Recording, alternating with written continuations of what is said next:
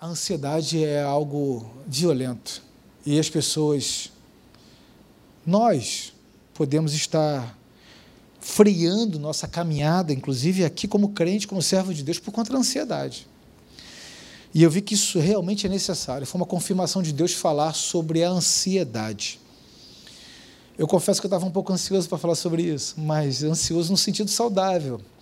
Porque é necessário que o homem tenha alguma predisposição a isso para que nos mova. Mas quem nunca ficou no e se, e se? Antes eu estava aqui conversando com alguns irmãos. E se, mas se acontecer isso, se fulano falar assim, se fulano falar assado, a gente cria diálogos que nunca vão existir. Você já percebeu que às vezes a gente conversa com uma pessoa por horas em pensamento, pessoas que a gente nunca vai falar aquilo? Porque a pessoa talvez não vá falar ou fazer aquilo que você está planejando. Será que eu sou o único que tem esse problema? Você já parou para pensar que geralmente quando a gente pensa dessa forma, a gente pensa um diálogo ruim, agressivo, traumático. A gente não pensa assim, a pessoa vai chegar, vai me tecer N elogios, vai glorificar a Deus pela minha vida. Não!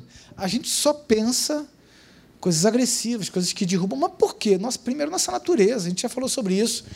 Nossa natureza pecaminosa, nós convergimos para pensar coisas erradas. O outro motivo é que nosso sistema de proteção nos ativa. Assim. A pessoa vem atacando, eu já tenho minha defesa. E esse e se, e se, e se, e se, quando vem uma pessoa amorosa para falar com você, você já é agressivo. Mas por quê? Porque já maquinamos tantas possibilidades que a gente não tem expectativa de que alguém venha e simplesmente te dá um abraço.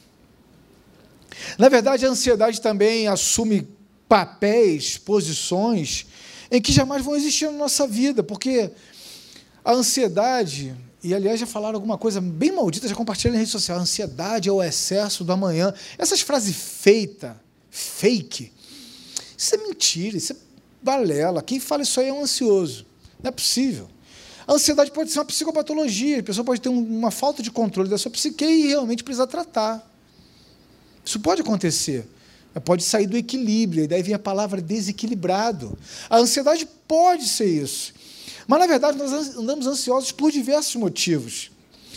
Quem já nunca, no trânsito, aquele fulano ali ó, quase fechou, e se me fechar, eu vou brigar com ele. Homem é homem, irmão. Sei o que eu estou falando. Sou homem. Eu sou único, não, né? Você vê o rapaz ali dirigindo, fez uma barbeiragem, se eu passar ele fizer uma barbeiragem, você já planeja a máquina e já gera um estresse, seu corpo já libera uma adrenalina, você já fica no ataque. Aí você chega em casa nervoso. Ou então você chega em casa e fala assim, nossa, fulano não fala comigo no trabalho há dias, tem alguma coisa de errado acontecendo. Você não pensa assim, ele está satisfeito com você, seu desempenho é altíssimo. Não, a gente gera esse diálogo imaginário, esses monstros em que a gente fica pensando, pensando, pensando, pensando, e aí gera uma doença que até o doutor Augusto Cury cita muito, que é a SPA, a síndrome do pensamento acelerado. Outro motivo que gera ansiedade são as nossas redes sociais, nosso meio de comunicação globalizado, a facilidade tremenda. As pessoas compartilham vídeos de tragédias, de pessoas produzindo mal. Falam, não, meu intuito é que nós possamos nos prevenir. Eu, eu, tenho um vídeo, e não adianta, irmãos. A gente tem um RAM, um fenômeno, que é o registro automático de memória, que quando você vê, está armazenado, tu não deleta, fica. E quando eu vejo alguma coisa, eu falo assim, puxa vida, registrei essa imagem, que raiva.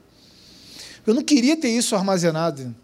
Teve um vídeo que compartilharam no grupo, que agora, inclusive no grupo agora, graças a Deus, estamos mais voltados às coisas do reino, que esse é o nosso foco, de uma senhora. Ela do nada ela puxou um facão e esfaqueou duas crianças. As pessoas saíram para se proteger e tal. Irmão, o intuito é se prevenir. Imagina só, eu vou olhar as velhinhas. Ô, oh, velhinha deve estar com faca, a velhinha deve estar com faca. Você vai andar como? Pense nisso, que nada, você ter isso aí armazenado na sua memória e você fica cada vez mais acelerado, você fica mais ativo para um ataque. Eu fui, eu, às vezes, eu vou para a minha academia andando. Eu tenho que atravessar a Avenida das Américas.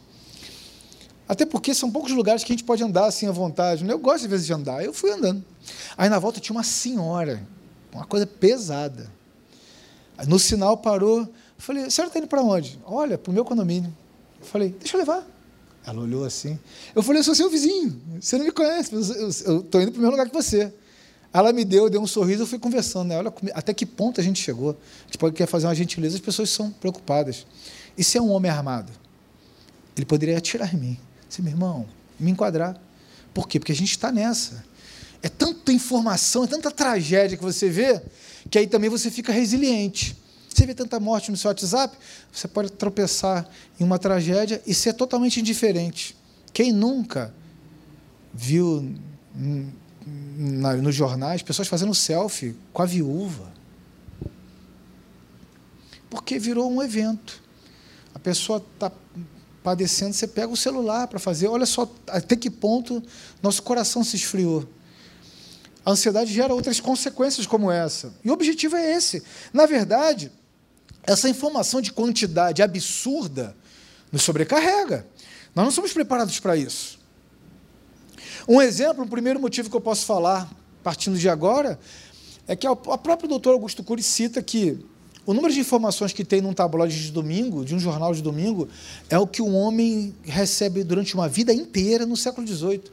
O homem não teve dois séculos e ele cresceu a sua capacidade de armazenamento. Não, o homem é o mesmo. Nós somos o mesmo, correto? E a gente está com muito mais informações, muito mais cargas, e com isso estamos acelerados. E com isso estamos sobrecarregados, e com isso estamos estressados, ansiosos. O segundo motivo é que o cenário mudou. E agora eu vou falar um pouco mais direcionado para nós, homens, afinal de contas, nosso objetivo aqui é aprendermos a ser mais homens segundo o caráter de Cristo.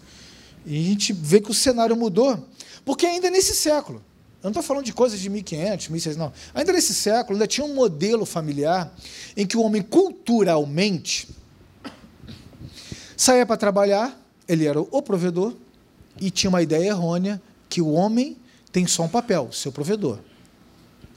E a mulher ficava em casa, cuidando das crianças, que tinha que levar para a escola, que tinha que trocar de roupa, que tinha que trocar fralda, que tinha que trocar aquilo, tinha que preparar comida, que demorava um dia inteiro. Eu digo num século, na minha geração, eu ia jantar, a gente esperava meu pai sentar na mesa para a gente poder jantar. Aliás, que falta faz uma mesa de jantar? Porque os pais olham ali, tem um radar do dia. Eles sabem o que está acontecendo. Pelo olhar nos filhos já detecta essas coisas. Mas voltando para o nosso tópico, então a mulher tinha o dia inteiro de atividades, o homem o dia inteiro de atividade, no final do dia se encontravam, a mesa do jantar está tudo bem, o que tem que ser ajustado, ok. As coisas mudaram nesse mesmo século. Com a geração micro-ondas, hoje mãe, não precisa levar filho para a escola, vem uma van e para na porta. Nem... Tem pessoas que ajudam, colaboram no lar, a comida já está pronta, não tem o que fazer.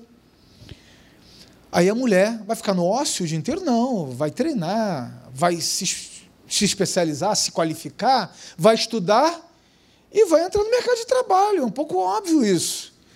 E a, você vê um caso real: as universidades têm mais homens, têm mais mulheres do que homens. Tem muitos cargos de, de exigência alta, de, de curso superior e etc., que são mais mulheres. Porque o homem ainda se manteve nesse padrão, salvo o momento que ele dedica um sábado, um horário noturno para fazer um curso melhor, para mudar de vida, e a mulher tem esse dia inteiro de espaço. Então o cenário mudou, chega um ponto em que a mulher olha assim, culturalmente entende, o homem é o provedor do lar, que é mentira, o homem não é esse papel, o principal é um dos papéis, e fala assim: bom, culturalmente a gente aprende como é provedor do lar. Eu estou provendo um negócio. Esse cara é inútil, tem alguma coisa de errado e, não entende o seu papel como esposa.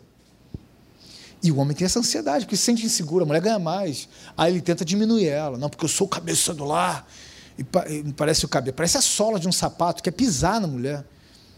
Você não pode. Eu não quero que você trabalhe naquilo lá. Quem manda na casa sou eu. Mulher, olha. Essa casa, compro outra, tchau. Porque as mulheres têm tido essa autonomia financeira, já que o homem se torna ou se acha inútil. Irmão, eu quero tirar uma esse, esse contar uma verdade para vocês, eu sempre falo, o papel do homem é ser o provedor de uma maneira muito mais ampla que dinheiro. Porque senão qualquer gente com muito dinheiro teria vários lares. O provimento do homem é primeiro prover, ser o cabeça do lar, assim como Cristo é da igreja. A responsabilidade do homem é de aproximar sua família de Cristo. Primeiro, provimento. Outro é a base da sociedade, a família, em que o cabeça é o homem. O homem também é o provedor da estabilidade, é? é a segurança que a mulher precisa. A mulher sem homem se sente insegura, salvo algumas deturpações que existem hoje nesse meio doido. Mas isso é intencional. Para quê? Para que se destitua a família. E é óbvio, o homem se sente frustrado e fica ansioso com o que vai acontecer amanhã. E a gente não sabe, porque isso é um fato. Tem N famílias que sabem lidar muito bem com isso, são cristãos, a mulher ganha mais e não muda o cenário absolutamente nada. Outra questão no ambiente familiar é que o homem pensa no futuro dos filhos, das crianças, nos casados, ou os que vão casar planejam isso, óbvio. E aí a gente depara, por exemplo, com uma triste realidade. Segundo estudos, 90% das profissões dos nossos filhos ainda não existem. O que, nosso filho vai ser? Não sei. Eu fiz um vídeo para minha filha, quando a minha esposa estava grávida, a gente fez um vídeo dedicando. Aí perguntaram: o que você quer que ela seja? Eu falei: quero que ela seja uma serva de Deus. Não importa a profissão. Estou um pouco me lixando para isso. Porque uma pessoa que genuinamente é conhecida como serva de Deus é bem sucedida em qualquer área. Uma profissão que podem julgar mais simples, exige um alto grau de complexidade. Aqui dentro do templo, aqui onde nós estamos, é ovelha, é tudo igual. Aqui não tem diploma, que torna um diferente do outro. Somos pecadores, depravados e carentes da glória de Deus, inclinados a fazer o errado. Olha só, que coisa linda, né? Jesus nos colocando em pé de igualdade. Então, isso gera ansiedade. Vai dizer que não gera? Claro que gera. Essa estabilidade no amanhã nos assusta. Porque nós temos isso dentro de nós desde a questão de Adão, como já foi ministrado aqui.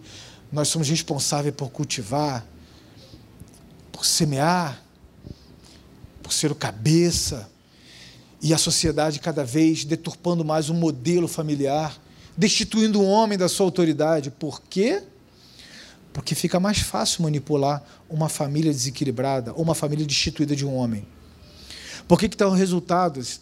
Já que muita gente defende estudar a origem do problema, a origem do problema do mal não é a pobreza, porque ser simples não, se, não te torna mal. O homem é mal por excelência, não importa o nível financeiro dele. Agora, a falta de uma base familiar é, em sua maioria, uma das maiores causas de filhos com perturbações. Existem estudos que comprovam isso. Eu já fiz vários estudos de caso que, quando vão analisar a mente de uma pessoa que tem hábitos, que você fala assim, cara, isso não é normal. Fala assim, não, porque os pais tinham esse problema, esse problema. Sempre é isso, a falta de uma base familiar, desestrutura a família. É óbvio que isso é intencional, destituir o homem. Hoje o homem tem que se reinventar, isso também gera ansiedade, porque o homem entende que é o cabeça do lar, mas também, convenhamos, não sabe se posicionar como tal e quer por imposição. Não é assim que funciona. Toda mulher, por mais autoritária que seja, ela quer um homem que cuide, que seja homem. E os homens têm sido negligentes. Porque as mulheres são boas gestoras, mas isso não torna elas diretoras do lar. Esse cargo não é dela, é seu, instituído por Deus. E uma vez eu conversando com um pastor e falando assim: olha, Toda vez que possa acontecer alguma coisa assim, eu sempre abro a Bíblia e falo para minha esposa: olha, se você continuar assim, vai entrar maldição na nossa casa. Porque a Bíblia diz isso. Quem tem que definir algumas coisas aqui é o homem.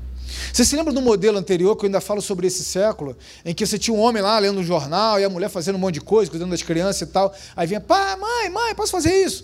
Fala para o seu pai. Hoje, seu pai fala não, assim, tu pensa que manda em quê? Mas por quê? Porque o homem também negligencia. O cara, pô, quero ficar em paz. Tá bom, amor, tá bom. Um dia, irmão, a conta fecha. E aí vai parar em gabinete para tratar de algumas coisas. O homem tem que se posicionar. Existem valores que são eternos. Esses não podem ser alterados.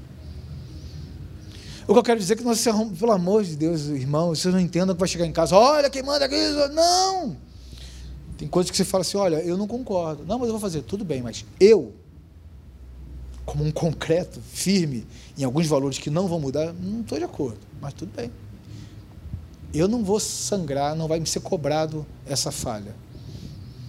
Posições, valores, negócios. E aí sim, ver que o homem pode ser flexível em muitas coisas, mas com seus princípios não.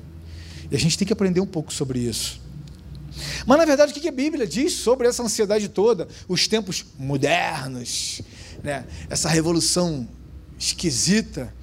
Né, a gente falava que o, o, homem antigamente, antigamente eu digo assim, até o pastor Josué já falou sobre isso, que ele quando era assim que estava fazendo estágio já formado, ele falou: eu quero, eu quero comprar uma casa, eu quero casar. Isso é homem de 20 e poucos anos, meu pai também era assim, acredito que muitos aqui da, da geração passada ou duas também pensavam assim. O homem procurava conquistar seu território primeiro. Para ele falar assim: bom, eu tenho meu território, aqui eu domino sobre isso. Sou homem. Hoje os homens são mais negligentes nesse assunto, perdeu a iniciativa, são mais sensíveis. Irmãos, o homem é o cabeça do lar, não o coração. Deixa de ser sensível. Tem um monte de homem frouxo. Estou vendo que tem homens maduros aqui, mas tem meninos frouxos. Ai, falou aquilo, me feriu o coração. Ô, meu irmão, pense. Vai te ferir. Convenhamos. E aí gera instabilidade emocional. Aí a mulher reclama que falta homem. E falta. O pastor Felipe Freitas cansou de falar aqui o que, que mais aflige, o que, que mais ele recebe dos gabinetes. As mulheres falando, estou precisando de um homem na casa. Filho, sexo os animais fazem, tá? Você não é mais do que ninguém nisso, não. Homem. Homem não é ser arrogante, homem é ter postura. Homem é orar pela sua família. Ah, você ora muito sim, mas às vezes é necessário que os parentes, os, os familiares observem. Para que veja que você está acordando, você está orando, você está dedicando seu tempo. Você olha, tem alguém dedicando tempo. Ele é o cabeça, ele pensa nisso. Ele está zeloso. O homem é zeloso. O homem, assim como Cristo dá a vida pela igreja, ele dá a vida pela esposa. Como é que tem sido nossa dedicação? Essa negligência, uma hora a conta fecha. E vem a ansiedade. E a ansiedade, meu irmão, vem. E aí a gente se sente impotente, vulnerável, frágil. Mas é claro, abrimos mãos de algumas coisas. E aí a gente pega homens que falam assim, cara, eu não consigo dormir.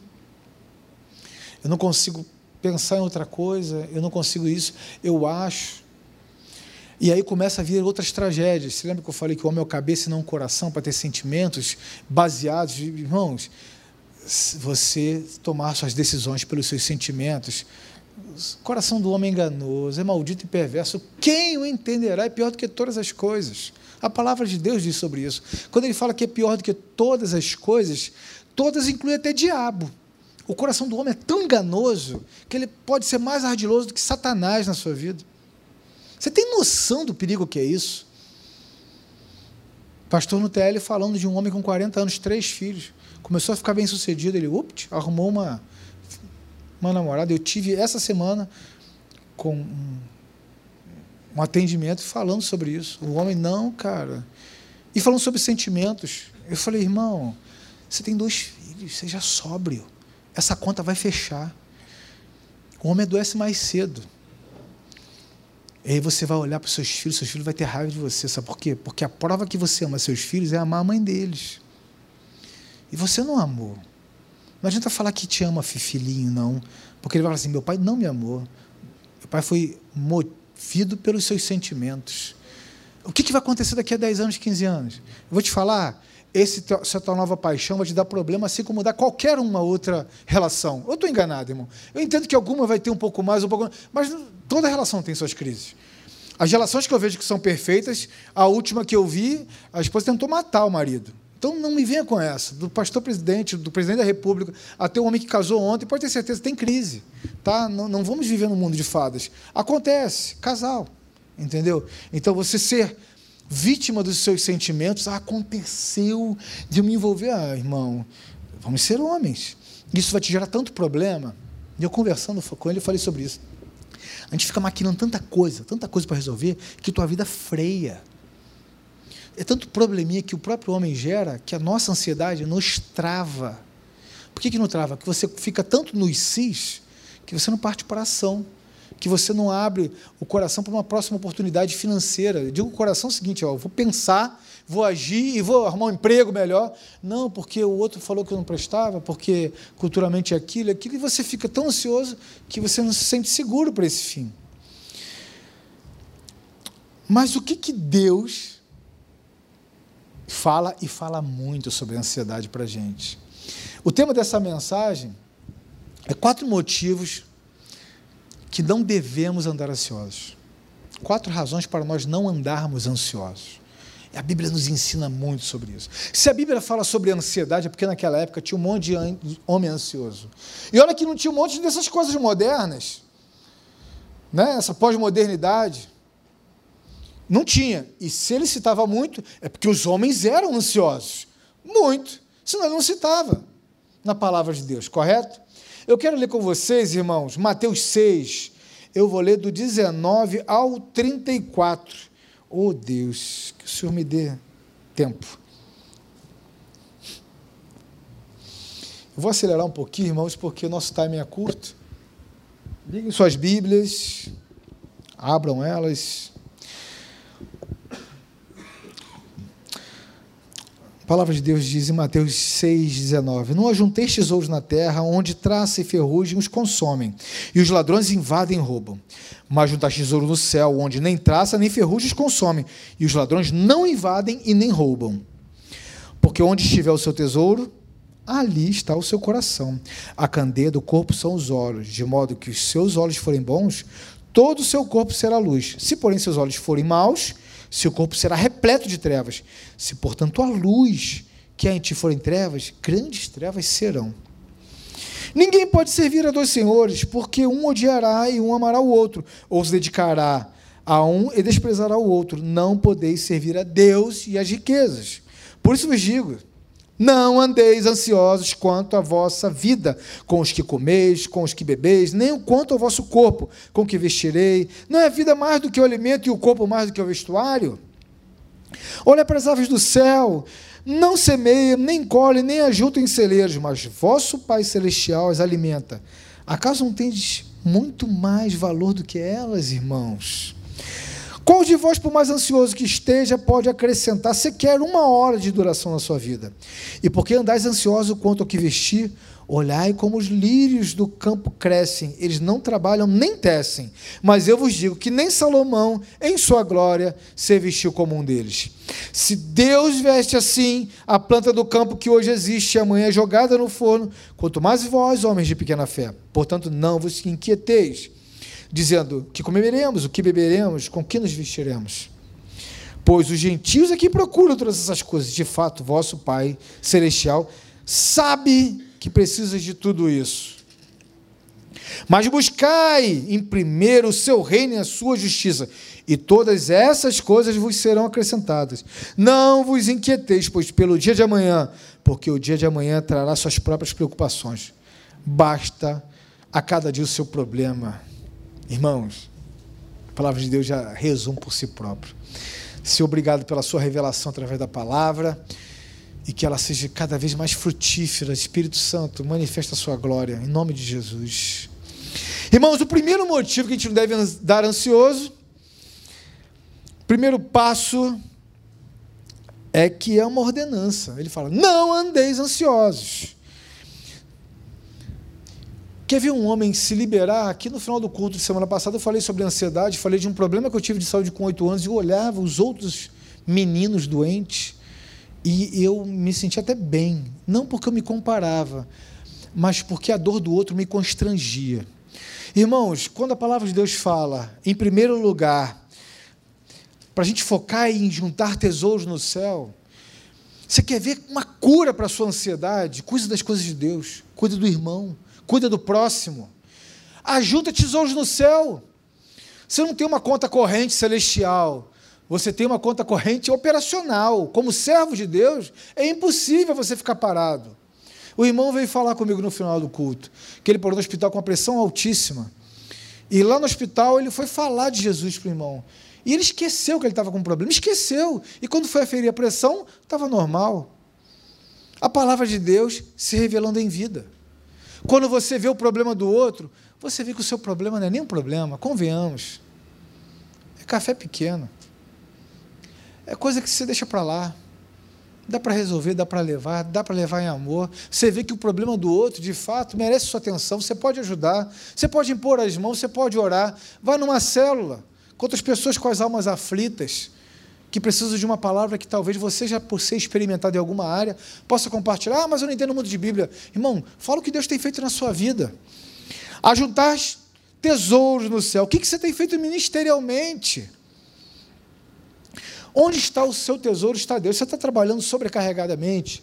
E aí o tempo que sobra você dedica a Deus, irmão, o seu Deus, vou te falar qual é. Não é o Deus da Bíblia que a gente serve. Vou te contar esse segredo. Porque nós devemos dedicar o nosso tempo todo a Ele, até trabalhando. Servir ao seu Senhor como serve a Deus. Você está trabalhando, servindo a Deus. Você tem oportunidade de ministrar a qualquer momento, em qualquer lugar, em qualquer ocasião. O que você tem feito com isso? Vou te contar um segredo. A sua riqueza é um péssimo Deus. Tem gente que é tão miserável que só tem dinheiro. Tão miserável que as famílias são tão separadas porque ele deu prioridade às coisas erradas. Você tem maquinado mal para poder conseguir isso ou tem buscado sua santidade? Isso é um tesouro no céu. Você é uma pedra preciosa na mão do Senhor. Você é uma ferramenta útil e maravilhosa nas mãos daquele que te criou. Você é um, e nós somos os únicos que temos a face de Deus, a semelhança a Ele. Junta esse tesouro, irmão. Você é um tesouro precioso na mão dele. Por isso que eu digo, irmão, não fiqueis ansiosos. Olha só a volta.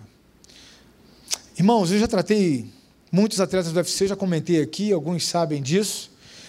E pensa comigo, você pega um atleta, um profissional, que ele vai lá assina. Assinou, fechou a luta. 90 a 120 dias vai ter uma luta.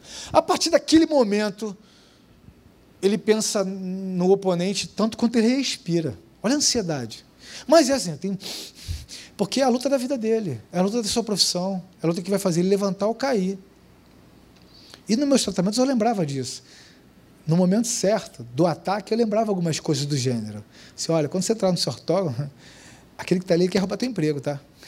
Só te lembrando. É claro que ali não, não tem, ali as pessoas desferem golpes. Ali eu não vejo, eu vejo futebol como um ambiente muito mais agressivo do que esportes de contato. Muito mais lesões se geram. Me perdoem, mas eu, é óbvio, eu puxo sardinha para o meu lado. mas o que eu quero dizer é que quando eu começava o tratamento, a primeira coisa que eu faria, um dia off Bom, inclua na sua tabela de tratamento o seu dia fazer nada. Sabe que qual era uma, uma das, das operações que eu pedia para ele fazer? Vai para a praia, anda descalço. Tem uma questão espiritual envolvida nisso. Primeiro que você faz contato com a sua matéria-prima, porque do pó você veio do pó você vai voltar. Ele está em contato com a natureza, e a natureza foi Deus que criou. Você pode nunca ter ouvido sobre Deus, mas quando você contempla aquilo que Ele criou, é inegável que ele está ali. Olha a sua volta, para numa praia, para numa montanha. Isso também ajuda muito as questões de depressão. Olha quão maravilhoso é o que está à nossa volta e você nem olha. Porque talvez esteja num burnout. Você pode levar a pessoa para um paraíso, ela está focada tanto no problema que ela não sai daqui. E fica. Eu tenho um problema. Joga para cá. Eu tenho um problema, lobo frontal. Eu tenho um problema, eu tenho um problema, eu tenho um problema, eu tenho um problema, eu tenho um problema. Fica em loop, surta. Já parou para analisar as árvores, os animais, a criação de Deus? Já caminhou, já desacelerou? Isso aplicava, isso é um fato. E é óbvio. É palavra de Deus. Está aqui. Olhai os lírios do campo. Já peguei meninos que não tinham desejo mais de viver e falaram assim: meu irmão, olha para uma árvore, coisa linda. E ela nem sai dali. Você é mais precioso do que ela. Olha os frutos, olha os animais, e você é mais precioso que ela. Ainda você pode se mexer. E você ainda tem domínio de existência. Você é muito mais. Meu irmão, você é muito mais lindo, muito mais precioso para Deus do que tudo outro, qualquer item que Ele possa ter criado. Olha a sua volta. Com isso você vai entender o valor que você tem aos olhos do Pai. Então, olhe a sua volta. É um segundo passo para você não andar ansioso. Hoje é um momento, o terceiro ponto, e que eu vejo muito mais recorrente do que se esperava, era a ansiedade do que se vestir. Aqui na palavra de Deus já se fala, por que você está preocupado com o que você vai se vestir? As pessoas hoje têm uma síndrome de roupa descartável. Vocês já pegaram isso? Eu já peguei. Por que roupa descartável? Porque você posta no Instagram, você não pode postar de novo. Eu não sei, irmão, é corte de despesa em casa, joga a máquina de lavar fora, não tem tanque. O que está acontecendo? As pessoas não podem repetir. Irmão, vou te contar uma coisa: como é libertador, você não está nem aí para isso. Porque se você se deixar, você vira escravo da aceitação do outro. E aí você criou um Deus. Péssimo Deus que a gente escolhe a aceitação dos outros. Vocês estão entendendo o que eu estou falando? Tem uma irmã que ela era, é muito conhecida, ela se converteu, eu participei de um debate numa TV. E veio um pastor falar sobre ela, e eu falei, glória a Deus, que coisa incrível, eu cheguei a conhecê-la. E a vida dela se resumia numa malinha de roupas. E ela reclamava, ela assim, olha, todo dia eu tenho que postar alguma foto com uma roupa de academia, a roupa daquilo, porque eu tenho meus patrocinadores, essa é a minha profissão, eu não aguento mais. Vender quem você não é. Porque nós não somos 24 horas por dia assim. Vocês estão me entendendo? A simplicidade da nossa vida é naturalmente atraente àqueles que também levam a vida simples, porque uma vida pura e simples é suficientemente agradável, tanto para o homem quanto para o outro. A gente entra numa disputa que não quer ser bem sucedido para agradar a Deus, você quer ser bem sucedido para ser melhor que o outro. Por isso que a palavra de Deus fala para você não se preocupar com o que veste. Provavelmente naquela época, as pessoas queriam se vestir com linhos, com roupas caríssimas, que somente os primeiros níveis utilizavam. Hoje as pessoas fazem o mesmo.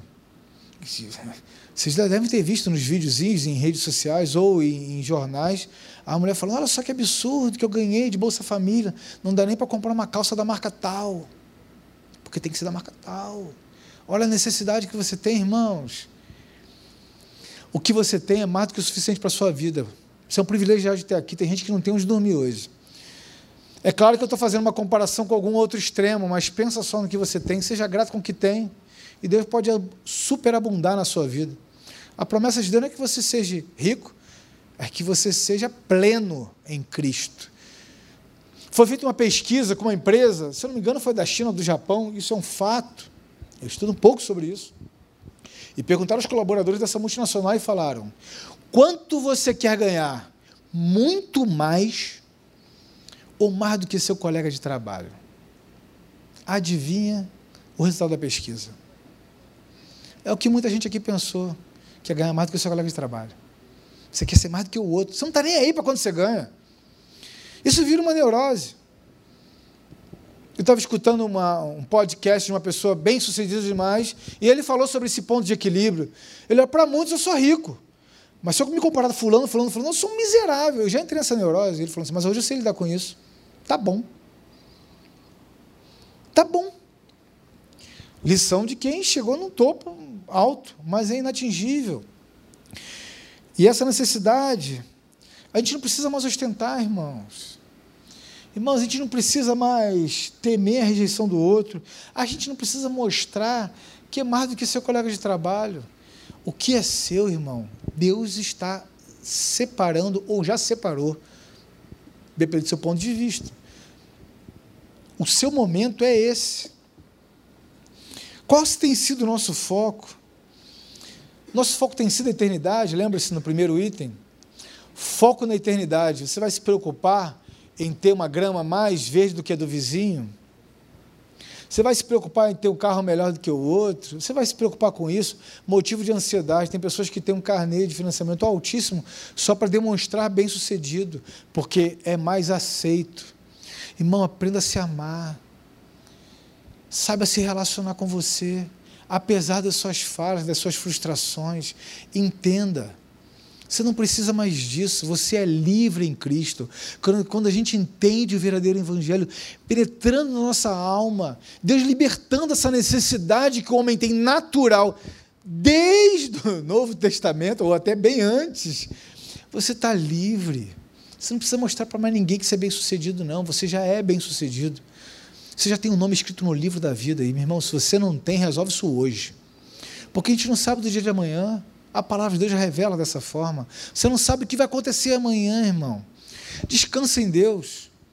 Os desafios estão aí para serem superados. Um grande motivo que a gente também fica ansioso e não devemos mais ficar ansioso, é, quarto lugar e último lugar é buscar em primeiro lugar o reino de Deus, o reino de Deus, a justiça de Deus. Romanos 8, 28 fala: todas as coisas cooperam para o bem daqueles que amam a Deus. Só que ele continua, né? Que ele fala que todas que andam segundo o seu desígnio, segundo o seu propósito. Todo mundo lê só a parte A, a parte B ninguém lê. Todas as coisas, irmão, não são algumas coisas. Você está buscando em primeiro lugar o reino de Deus, a justiça de Deus, então pode ter certeza, você está caminhando de acordo com os desígnios de Deus para a sua vida. Então, todas as coisas cooperam. Todas. A palavra de Deus fala assim: olha, certas coisas cooperam, está assim escrito em Romanos 8, 28. Algumas coisas, dependendo da sua ação, cooperam. Se você anda de acordo com o seu propósito, todas as coisas cooperam. Tudo que passa na sua vida de problema que pode gerar ansiedade é passageiro, porque tudo coopera para o bem daqueles que amam a Deus. Busque em primeiro lugar o reino de Deus, a justiça de Deus. As demais coisas que você precisa, sem sombra de dúvida, vão ser acrescentadas. Irmão, não tente fazer o papel de Deus. Quando você busca em primeiro lugar o reino de Deus, a justiça de Deus, você entende quem Ele é. Um dos grandes motivos de deixarmos ansiosos é que a gente tira o trono de Deus e nos colocamos lá. E Deus não divide o trono com ninguém. Mas como assim? Talvez não seja intencional. A gente quer resolver tudo. A gente, homem tem esse negócio, quer resolver tudo, quer resolver para ontem, quer resolver com o seu próprio punho. Tem coisas que a gente consegue alcançar, mas meu braço chega até aqui, mas até aquela parede Deus chega. Até aqui, Senhor, eu sei o que eu estou fazendo. Estou caminhando, buscando o seu reino, sua justiça e os seus desígnios. Eu estou caminhando segundo o seu propósito, segundo a sua ordenança. Mas o alvo que eu não consigo alcançar, Deus alcança. Você já conseguiu descansar em Deus diante de algum problema? Alguma crise com um filho, no trabalho, fala assim: Deus, está acontecendo isso, eu vou fazer isso, vou fazer aquilo, vou fazer aquilo. Já parou e orou sobre isso? Falou assim: Deus, age por mim. Deus pode chegar no ouvido do presidente da empresa que você trabalha e falar assim: olha, corta, mas esse aqui não. Por quê? Porque não. Deus pode chegar no íntimo dos seus filhos e falar: Eu estou te separando agora. E te trazer de volta para o lar, te libertar de um vício, e trazer seu filho para lar, porque a gente tenta de tudo, a gente tenta de tudo, a gente tenta de tudo, até o dia que Deus toca e resolve. Só acontece quando você levanta ele como seu Deus. Enquanto você tentar resolver tudo, você vai ficar ansioso e limitado, porque nós não somos Deus. Quando você busca o reino de Deus, a justiça de Deus, você sabe até que ponto pode ir e até que ponto Deus age. Dependência de Deus. Se você busca o reino de Deus, você depende de Deus. Quantos casos de saúde, quantos casos de familiares em que a pessoa fala, não tem mais jeito, já fiz de tudo. Bom, excelente oportunidade de agora não fazer mais nada. Ore, descanse em Deus. Buscar em primeiro lugar o reino de Deus, a justiça de Deus. Tem feito isso, irmão? Temos buscado isso com frequência. Às vezes a gente passa necessidade, passa o dia inteiro buscando, buscando, buscando trabalho, buscando alguma coisa, mas antes de começar o dia já oramos, falamos assim: Deus, abre uma porta. Deus, me surpreenda, por favor, para que eu possa trazer o alimento do lar ou alguma coisa. Em qual área da sua vida isso tem acontecido, tem gerado ansiedade? A gente fica operacional, mas esquece de estar sensível à direção de Deus. Antes de entrar aqui no culto, fui abençoado com um testemunho breve, de um começo. Que o irmão ouviu de Deus e falou assim: vai lá e faça isso. E que ele fez? Ele foi lá e fez. E Deus está tratando dele. Coisa maravilhosa. Coisa maravilhosa. Tem gente que fala assim: isso é improvável. Calma aí, não é Deus, não. Deve ser Satanás. Eu vou ter que sair daqui. E lá longe. Ah, Deus, isso é uma coisa da minha cabeça. Não, se você está em comunhão buscando a Deus. Às vezes nem quando você ouve a voz de Deus, irmão. Te resta obedecer. Talvez você possa estar querendo se livrar de uma crise no seu trabalho e está desgastado demais fazendo isso. Já descansou em Deus. No seu casamento está tendo crise no relacionamento por conta de alguns pontos que eu citei aqui, está gerando uma ansiedade no seu relacionamento, no seu noivado. Já orou a Deus e falou assim: Deus, abre a porta ou fecha a porta. Resolve por mim, por favor. Toca no coração. Aí você vê aquele negócio que, que Parece uma arara gritando, uma arara não, né? Uma, gritando, uma maritaca gritando, acorda, você nem entende a voz de tão mansa que fica. Ô irmão, experimenta esse milagre, ora para tu ver, acontece. Acontece, eu estou falando, acontece. Poderia citar N testemunhos aqui, meus, de experiências maravilhosas, em que eu parei e só orei diariamente, meses, meses, meses, meses. E o milagre aconteceu. E Deus restaurou minha sorte. E Deus mudou o meu caminho. Deus me fez descansar. Não existe, não existe a menor necessidade hoje de eu ser aceito. Porque, primeiro, eu me aceito do jeito que eu sou, cheio de falha. E, segundo, Deus me ama apesar de mim mesmo. Irmão, não tente provar nada para ninguém. Descanse em Deus. Essa sociedade exige que você consuma, que você faça, que você chegue ao topo da pirâmide, né? você suba o Everest. Muita gente que eu conheço chegou lá e se matou porque perdeu o foco, perdeu o propósito, perdeu família. Para encerrar, eu vou citar um comentário que eu tive com um irmão. Eu falei isso, quem tem aula de novos membros aqui na igreja, eu já citei isso uma vez. Tinha um irmão nosso da igreja, a família dele estava numa praia em Angra dos Reis, passeando de barco e tal. Eles viram um mega lanchão de mais de 100 pés. Disse, uau, uau. Caramba, gente queria conhecer, uau. E ficaram olhando tanto que o casal de senhores convidou para entrar. Ele, rapaz, a toalha tem o nome da família. Uau, uau. E aí um monte de gente trabalhando. Uau, uau. Passemos lá dentro, rapaz, 100 pés é uma cidade, né? misericórdia, maior do que muito apartamento aqui. Né?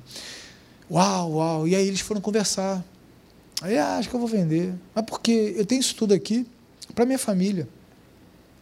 Mas eu tenho uma cunhada que não fala com a outra, que um irmão brigou com o outro, com o outro. A gente não consegue reunir nunca. Talvez aquilo que você esteja conquistando, alguns estão querendo abrir mão só para ter a família de volta. Eu falei, irmão, você estava no mesmo lugar que ele, não estava? Estava. Curtindo a mesma praia que ele estava. Só que você estava com a sua família, né? Fala para mim, não é mais gostoso? Aí tem gente que olha isso e fala assim: Eu quero ter um negócio igual a esse. Esquece da família, vai em algum sonho, algum desejo, fica ansioso, frustrado, descarrega na família e destrói o bem mais precioso que Deus confiou. Já parou para olhar à sua volta e ser grato? Meu irmão, a gratidão quebra qualquer ansiedade. Ser grato a Deus, ser grato pela oportunidade de estarmos aqui hoje em comunhão. O que, que tem te tirado do sério? O que, que tem te deixado ansioso? Muitas perguntas foram feitas na minha rede social sobre a ansiedade. E eu espero em Deus que a gente possa continuar com essa mensagem, mas para que a gente possa se libertar, meu irmão, daquilo que nos escraviza. Eu quero tirar um tempo de oração para que a gente possa dedicar aquilo que você quer conversar com Deus. Tem um diálogo também sobre aquilo que você se vê, da forma como você se vê. Sabia que isso gera ansiedade? Porque a gente vive numa máquina querendo ser aceito. E a palavra de Deus deixa tão claro isso. Não andeis ansiosos por coisa alguma. Se a palavra de Deus fala que é para a gente não estar ansioso, uma das coisas principais e a grande final que eu posso citar é: se Deus fala que é para a gente não estar, é que podemos decidir não estar. Você entendeu o que eu quero te dizer? Assim, ó, procure não estar ansioso. Não, olha só. Não esteja. Se ele fala não esteja, é porque você, nós, somos capazes de decidir não estar. E eu quero dizer para vocês, quero perguntar a vocês: quem decide a partir de hoje não andar ansioso por coisa alguma? Mateus 6, eu sempre sou agraciado quando eu leio.